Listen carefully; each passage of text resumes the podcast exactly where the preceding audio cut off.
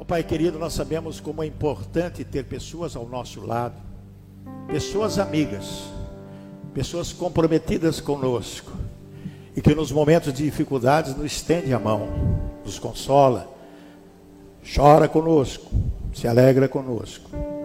E dessa forma, Pai, nós queremos agradecer por tantos benefícios que o Senhor nos tem dado, por tantas pessoas amigas que nos tem ofertado. E é através dessas pessoas amigas, Pai, que nós temos a certeza de que estamos abençoados. Por isso nós agradecemos pelos nossos amigos. Em nome de Jesus oramos e agradecemos. Amém e amém. Glórias a Deus. Amados, essa noite é uma noite muito especial. Nós podemos até considerar como culto do amigo, né? Quando nós temos aqui na igreja pessoas amigas, pessoas que são da igreja que trouxeram seus amigos, pessoas que estão presentes.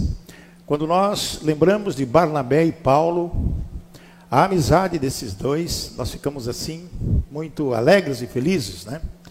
E me traz à memória, a palavra de Deus lá em Jeremias diz que nós devemos trazer, em Lamentações, somente à nossa memória aquilo que nos traz esperança.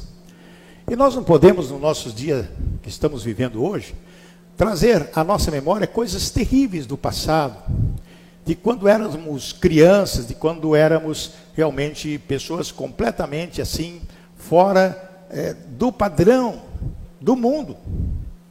Porque nós queríamos viver o padrão do mundo. Mas às vezes, com as amizades que nós temos, nós procuramos viver fora desse padrão do mundo. O padrão de amizade é algo muito diferente do que as coisas do mundo. Porque tem um ditado que diz assim: Mostra-me quem és e com quem tu andas, e eu direi quem tu és. Muito bem, então a amizade é algo muito importante. Se você entrar num local, um determinado é, ambiente, com uma pessoa mal vista aos olhares dos outros, com certeza você será identificado também como uma pessoa do mal. Agora, se você se associar e entrar num ambiente onde está ao seu lado, como amigo, uma pessoa de bons princípios, com certeza as pessoas vão olhar e dizer: olha, é também de bom princípio. Quando eu era jovem, 16, 17 anos, eu tinha um amigo, amigo de escola inclusive, e nós andávamos sempre juntos. Era um japonês, Mário Mitsunaga. E eu gostava desse amigo, porque a gente estudava junto, a gente passeava junto, a gente ia em festinhas juntos, nós éramos amigos inseparáveis. Até que passou muito tempo, a gente se separou, ele casou, eu casei, e a gente não teve mais contato. Mas eu lembro que esse amigo, ele era aquele que estava junto sempre. Era um apoio. Algumas pessoas dizem assim, muleta, né? Ou escada. Tem sempre uma pessoa que pode ser sua muleta, aquele que você fica ancorado, porque ele te sustenta, ele te é um alicerce para você ali naquela hora, ou sua escada, aquele que ajuda você a crescer. O Mitsunaga ele não só era é, muleta, como ele era escada também. E sempre ele dava preferência para mim em tudo. Fui líder de escola, líder de sala, líder de grêmio, porque ele sempre era o articulador nos bastidores para que eu ocupasse uma projeção na escola, onde eu estivesse, em jogos, em tudo. Que amigo bom, né? É um amigo bom. Eu quero dizer essa noite sobre o amigo mais que um irmão. E esse amigo mais que o irmão nunca te deixa na mão. Provérbio 18, 24 diz que o homem de muitos amigos deve mostrar-se amigável, mas há um amigo mais chegado do que um irmão. Que interessante esse provérbio que nós lemos, que é muito interessante, que fala, na verdade, que ele é o quê? É aquele que o homem que tem muitos amigos. O homem que tem muitos amigos, ele é o que? Aceitável. Aceitável. Que bom quando nós entendemos que esse amigo é aquele amigo que nós nunca podemos abandonar. Mas diz a palavra de que existe um amigo diferente. É um amigo diferenciado, que é mais do que um irmão. Muito bem, aquilo que nós podemos pensar sobre o irmão. Lembramos de Caim que matou Abel, irmão. Os irmãos de Davi tinham inveja dele, raiva dele, tentou prejudicá-lo de todas as formas. Mas qual foi o principal amigo de Davi? Jonatas. Já falamos sobre Jonatas aqui. Veja bem a importância desse amigo. E Jonatas só fez o bem para Davi. Ele deu a sua capa, ele deu as suas armas, a sua espada, ele deu tudo para Davi.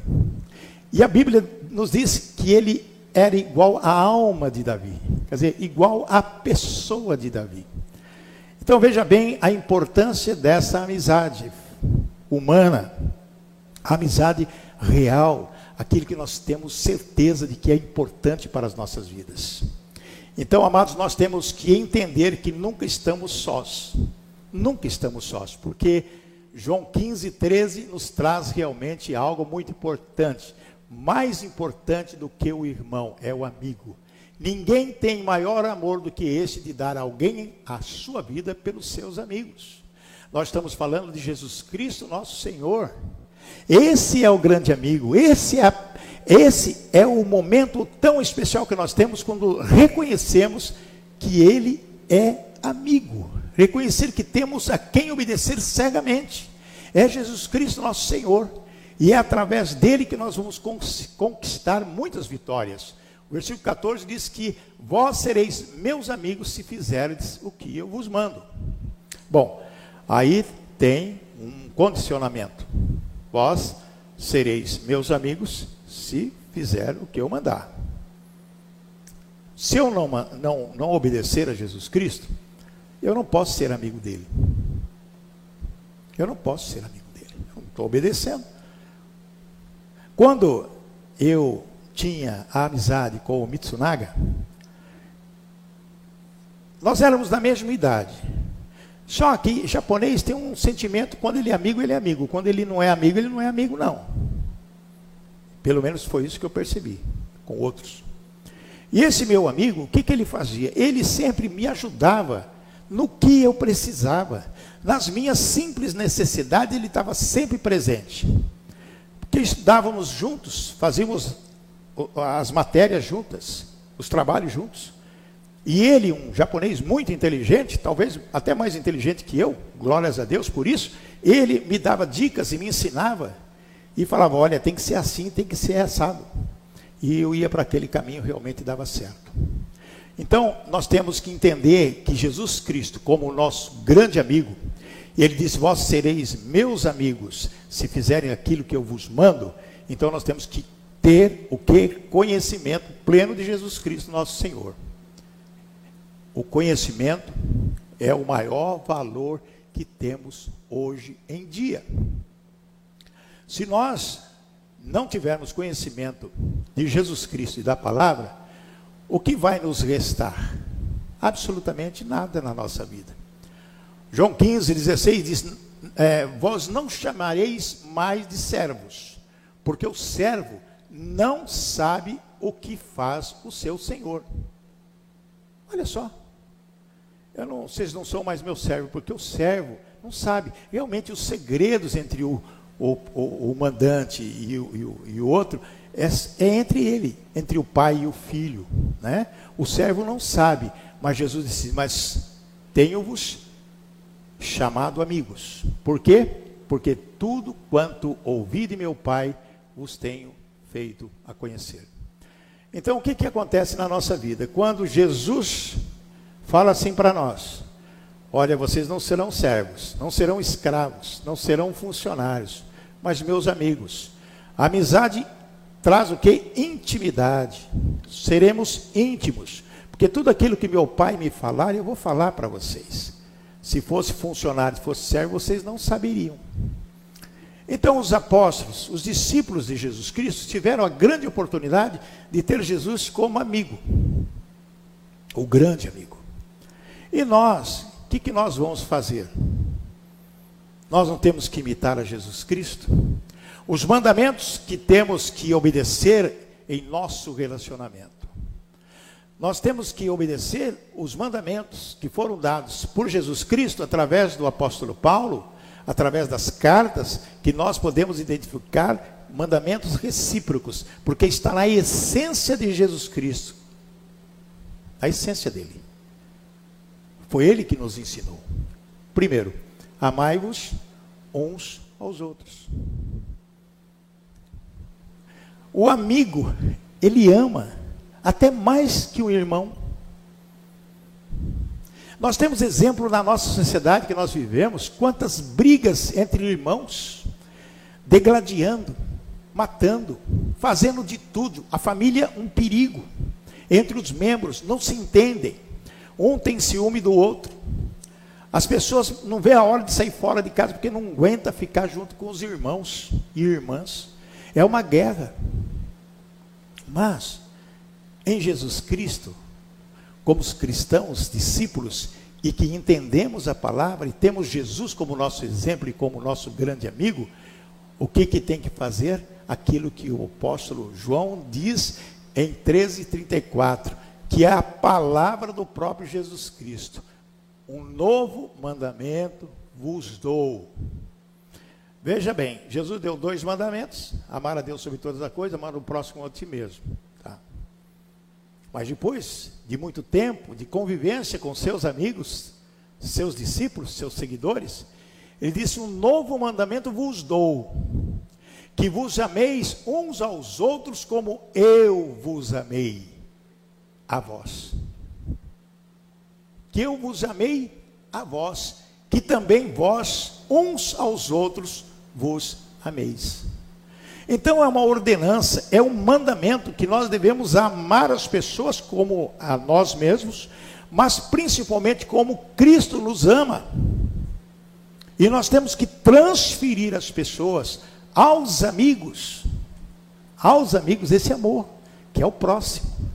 Amai o teu próximo como a ti mesmo. Tá, mas aí tem um, vamos colocar um entre parênteses. Alguém pode dizer assim, mas eu tenho, eu, eu amo tanto o meu irmão é, é, biológico. Eu tenho um carinho muito grande pelo irmão, meu irmão biológico.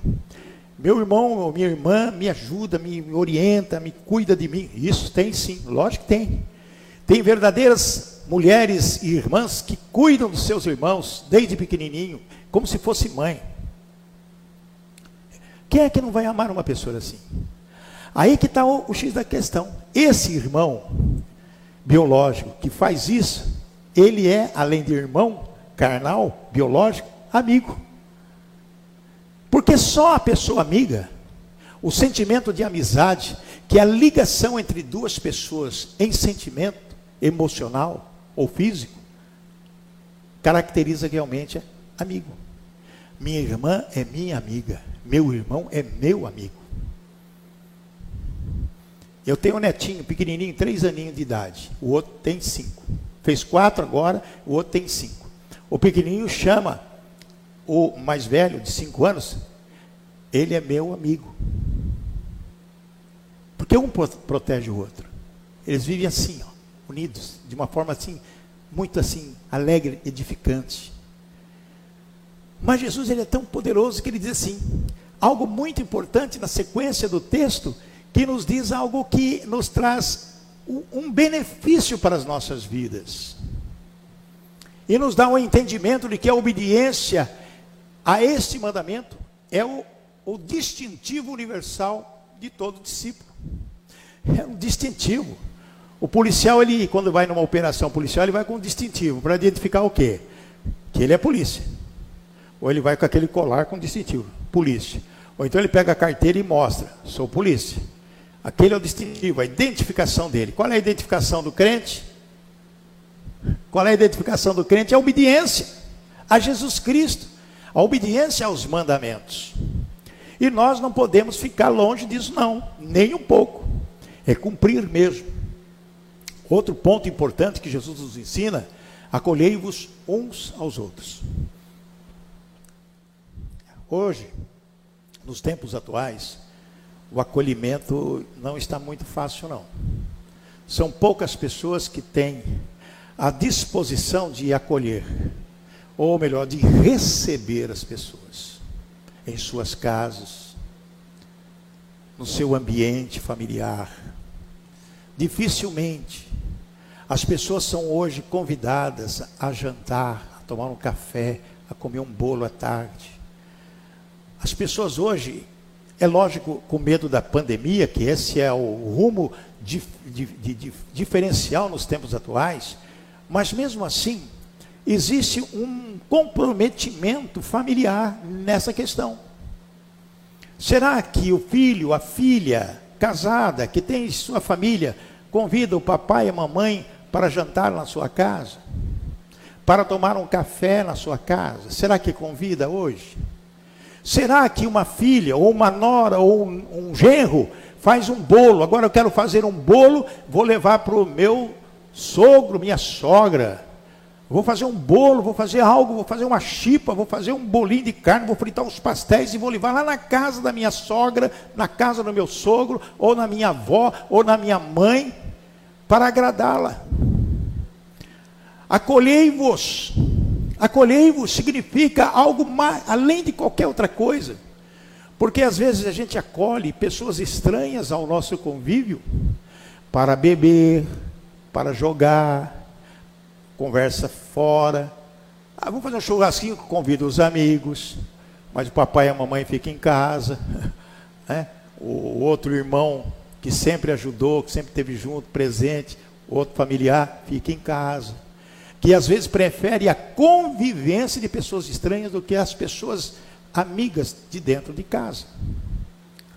Mas quando eu falo de amigos, a pessoa pode dizer assim: é, mas eu faço churrasquinho para as pessoas amigas. Então você está sendo incoerente, não.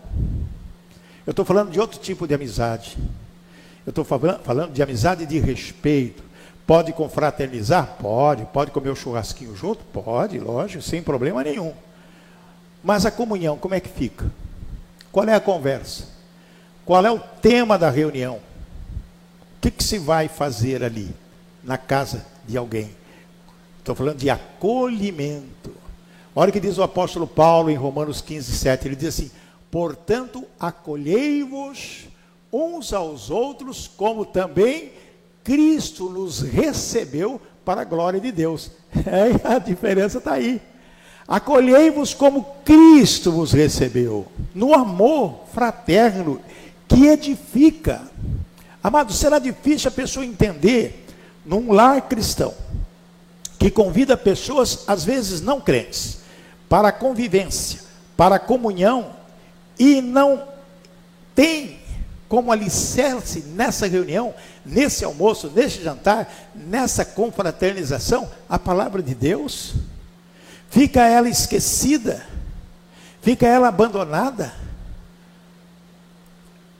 E às vezes a pessoa faz a reunião, faz o almoço, faz o jantar, faz o, o churrasquinho lá e não ora e agradece o alimento não agradece a família que está visitando, não agradece, aliás, não agradece a Deus pela família que está visitando.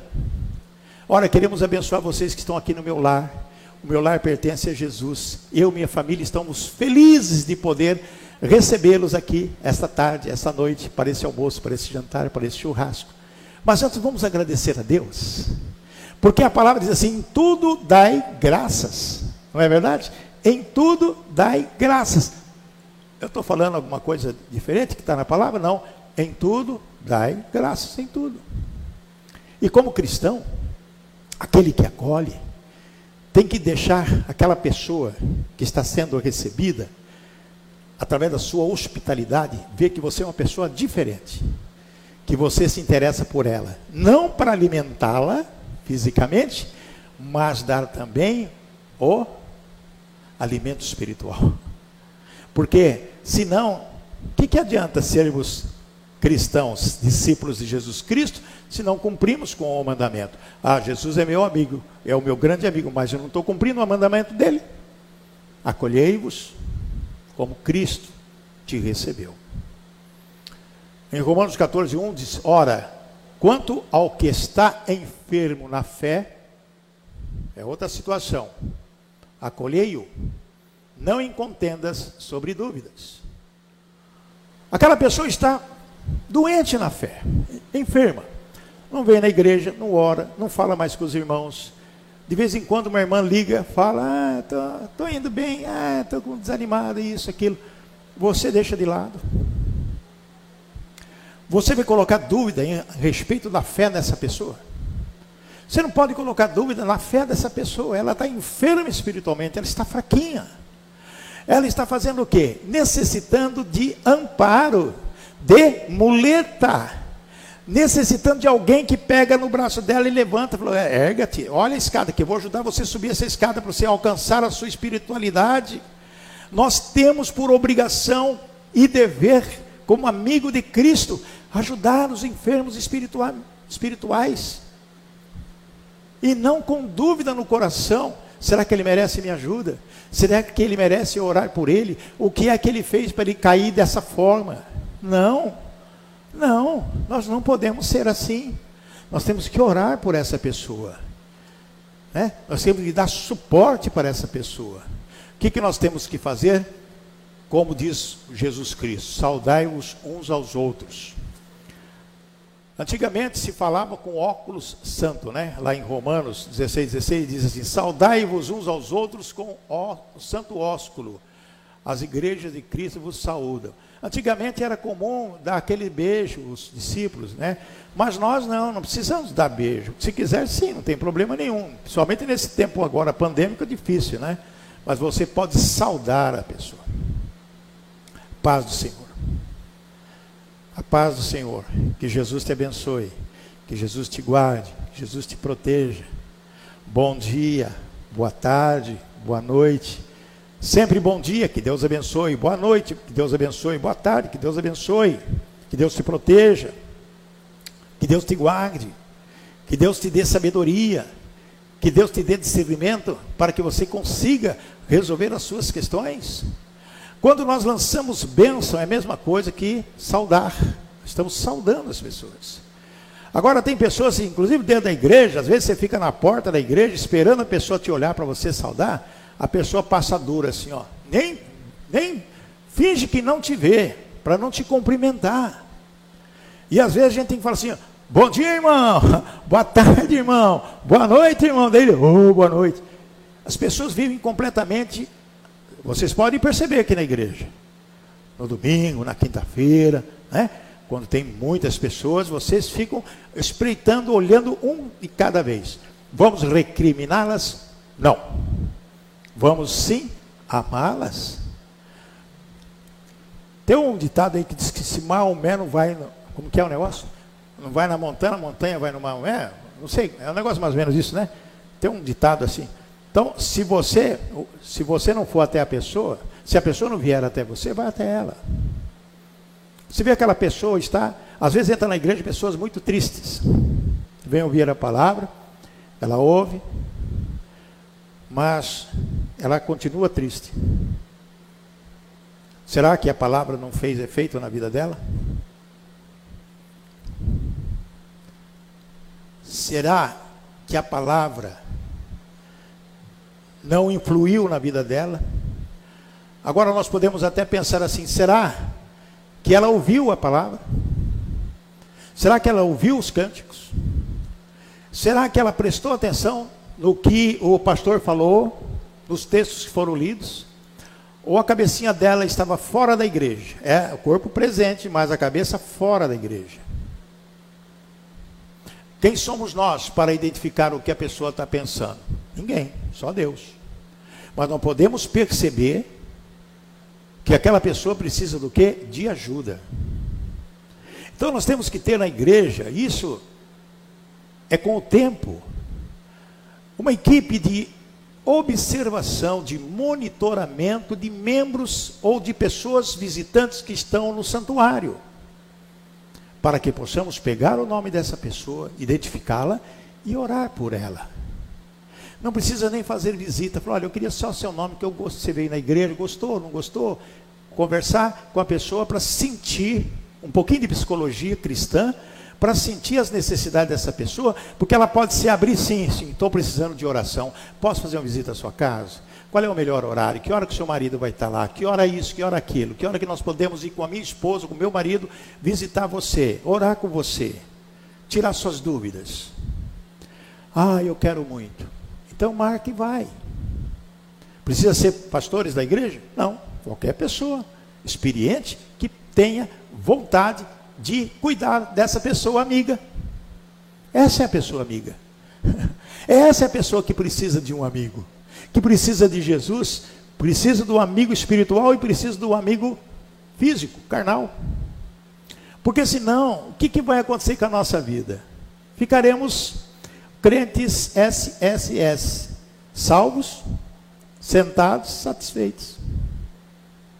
Mas Jesus não quer isso, não.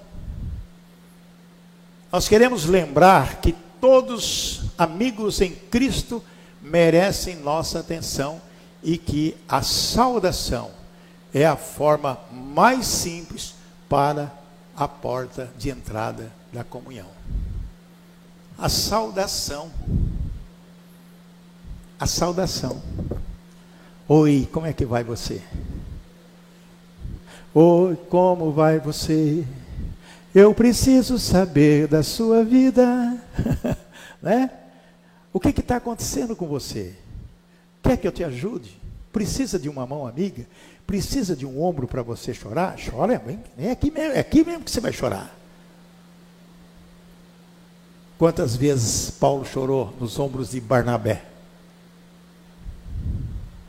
Vamos ler Atos.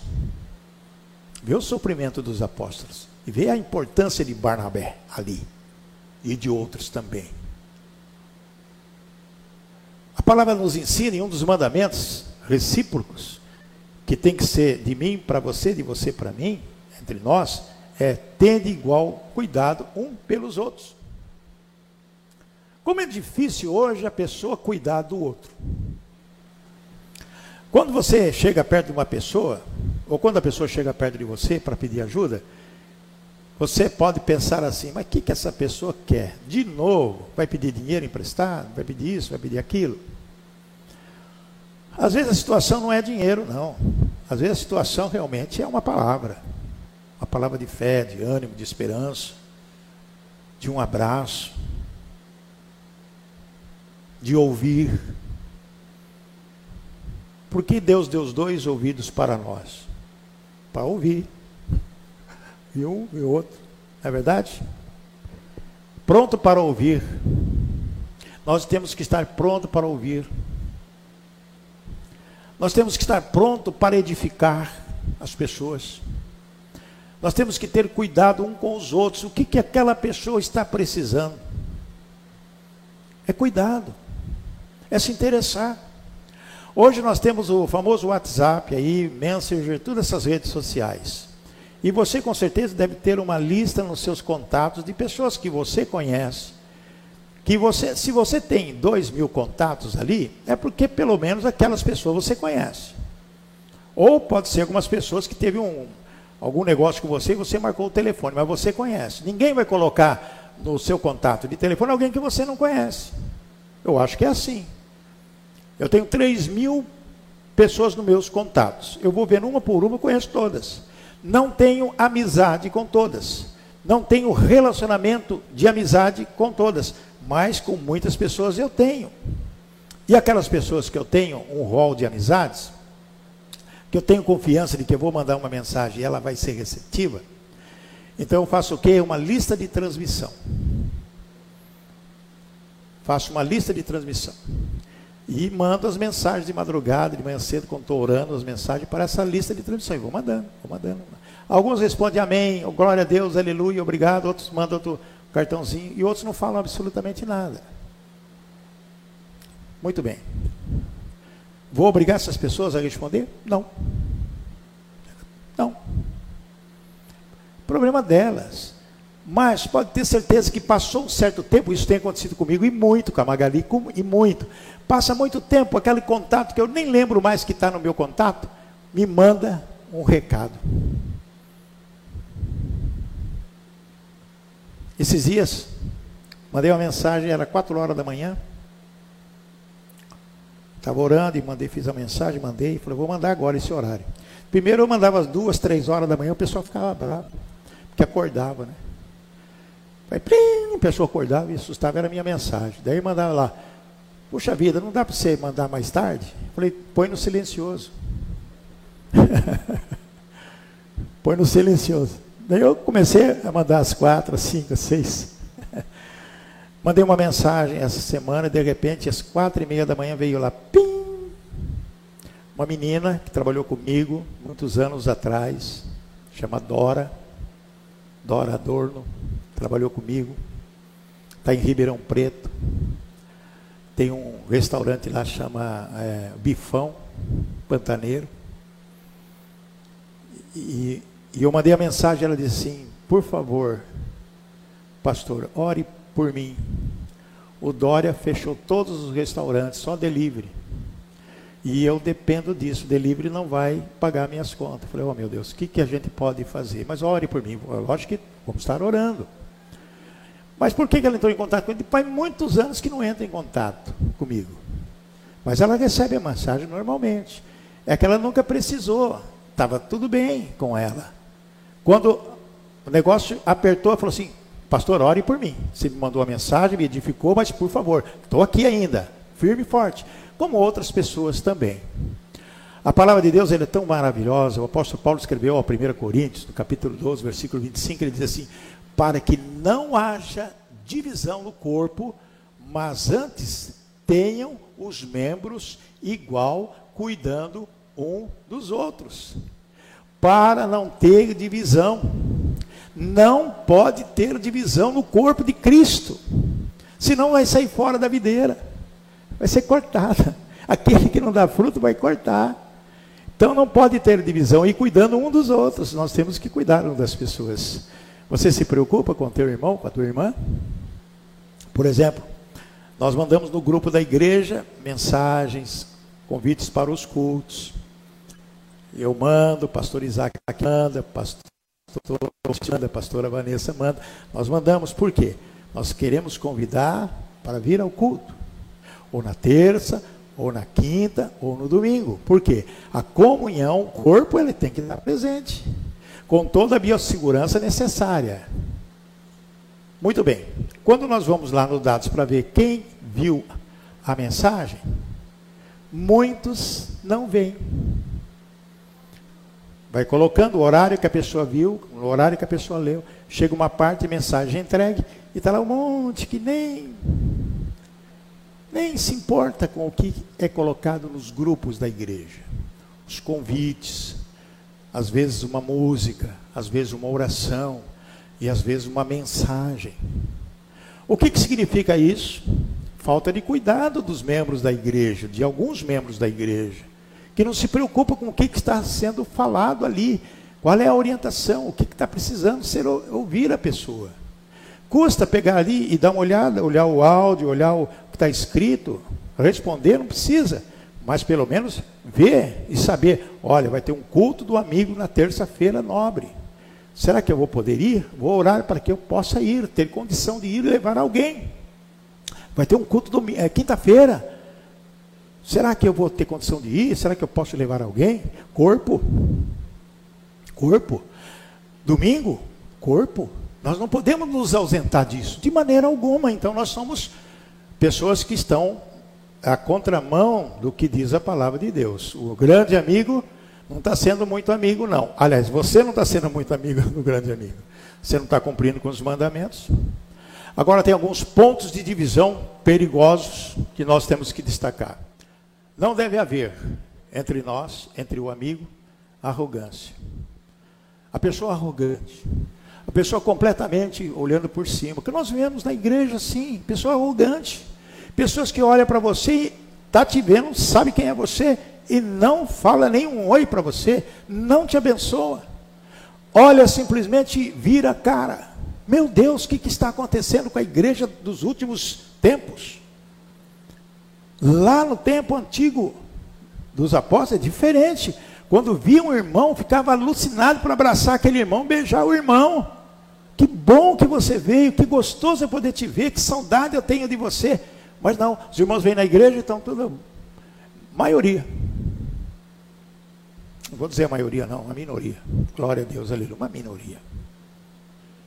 A gente sente falta de esse olhar de amor Se os seus olhos forem bons, Jesus que disse isso, é como a candeia, né? Os olhos são como uma candeia. Você ilumina. Se os seus olhos foram bons, seu corpo terá luz. Se seus, seus olhos foram maus, tenebroso, trevas. Se você olha com amor para uma pessoa, ela vai sentir a luz de você refletindo nela.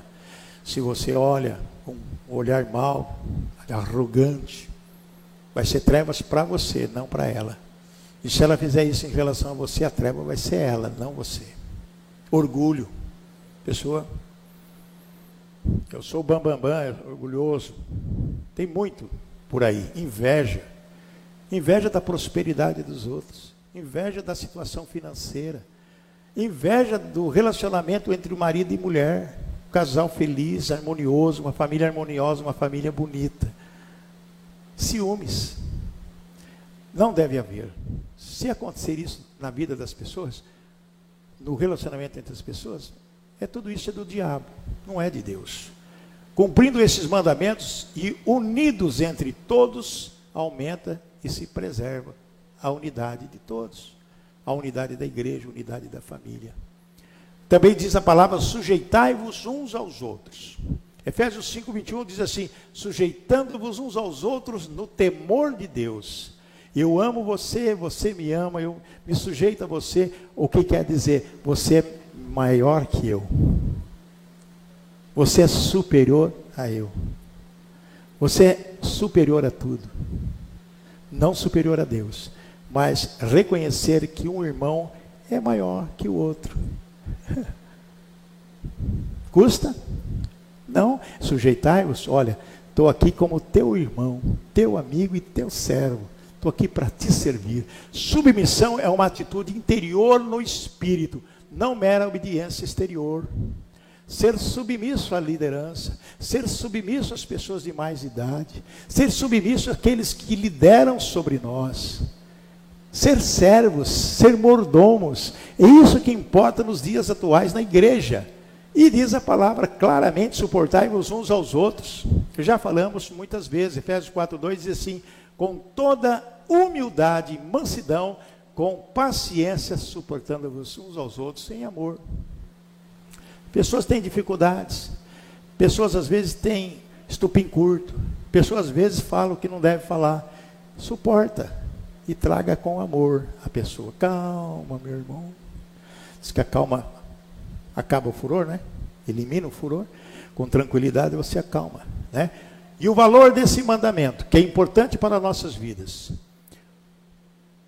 preserva a unidade de espírito, compõe a família de Deus, fortalece o corpo de Cristo para chegarmos à unidade da fé.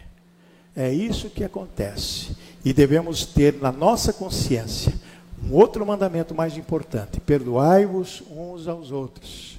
Efésios 4,32 diz: Antes seja um para com os outros benignos misericordiosos, perdoando-vos uns aos outros, como também Deus vos perdoou em Cristo Jesus.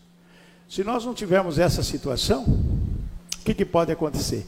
Quem não perdoa sofre as seguintes consequências. Primeiro, a oração bloqueada atrai para si enfermidades espirituais, física e mental. Mateus 6,15 diz: Se, porém, não perdoares aos homens as suas ofensas, também vosso Pai não vos perdoará as vossas ofensas. Jesus nos ensinou isso. Então, o verdadeiro amigo, que jamais te deixará na mão, adverte. Mateus 5, 19. Qualquer, pois, que vigiar um desses mandamentos, ou, por menor que ele seja, e assim arruinar os homens será chamado de menor no reino de Deus. Porém, diz a palavra: aquele, porém, que os cumprir e ensinar, será chamado grande no reino dos céus. Aquele que não cumpre, menor. Aquele que cumpre, o maior. João 3, versículo 1, 15. Terceiro João, né? Paz seja contigo. Os amigos te saúdam. Saúda os amigos por nome. Isaac, eu te saúdo, te abençoo. Salomão, te saúdo, te abençoo. Meus irmãos que estão aqui, saúdo e te abençoo. Porque nós temos que viver na dependência de Deus com o nosso grande amigo, Jesus Cristo, nosso Senhor. Amém, igreja? Vamos orar. Pai querido, eu quero agradecer ao Senhor, ao grande amigo Jesus Cristo, nosso Deus, que possa nos estar abençoando nesta noite e que possamos ter amanhã um dia radioso, maravilhoso, especial nas nossas vidas e com grandes bênçãos do Senhor. Pai, eu quero abençoar todas as vidas que esteve conosco nesta noite. Em nome do Pai, do Filho e do Espírito Santo. Amém.